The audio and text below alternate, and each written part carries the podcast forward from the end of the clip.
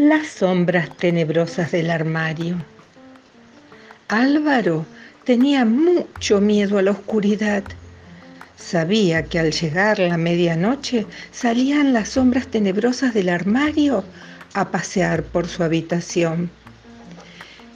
Eran unas criaturas feas y oscuras, con dedos puntiagudos y uñas afiladas y un olor nauseabundo. Al salir del armario, crecían y crecían llegando a un tamaño descomunal que les permitía llegar hasta el techo. Entre risas burlonas se pasaban la noche asustándolo, entrado en sueños y provocándole terribles pesadillas de esas que te sobresaltan y te despiertan en medio de una noche silenciosa y helada. En esos momentos solo podía abrazarse muy fuerte a señor Otto, su viejo oso de peluche, y pedirle ayuda. Era muy valiente. Mientras el nene lo apretujaba bajo el almohadón y cerraba los ojos con fuerza, no dudaba en enfrentarse a los monstruos y pelear con nobleza toda la noche hasta lograr encerrarlos nuevamente en el armario. Cuando terminaba, apoyaba una silla contra la puerta del armario para que no pudieran abrirla nuevamente. Noche tras noche, Álvaro suplicaba a su mamá que dejara la luz del cuarto encendida.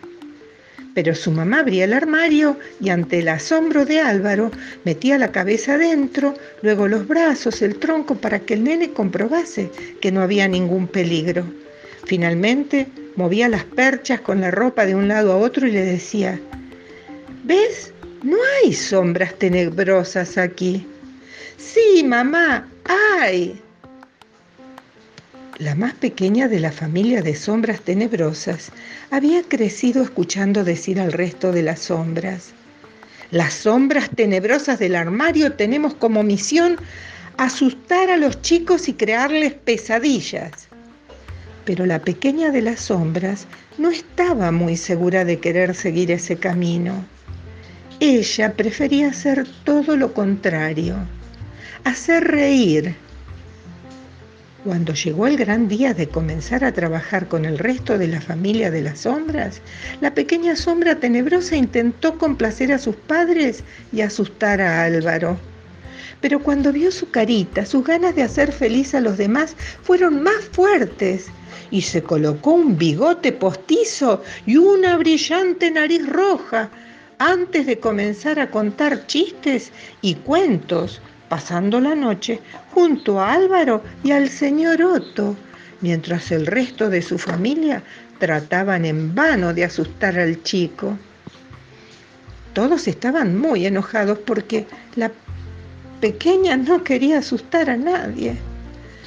Papá, mamá, Abu, yo no quiero asustar a nadie.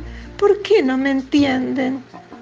Nuestra familia pertenece a uno de los linajes más antiguos y respetados en el mundo del terror, dijo su papá muy serio. Cierto, no podemos permitir que nuestra hija no quiera seguir la tradición familiar, comentó entre sollozos su mamá. El abuelo observaba la escena pensativo. Era muy tradicional y vivía apegado a las costumbres. No le gustaba la decisión de su nieta, pero finalmente les dijo, no todos somos iguales y no hay nada de malo en ello. Hay que querer a cada uno tal y como es. Así que si deciden hacer reír en lugar de asustar, yo te seguiré queriendo igual.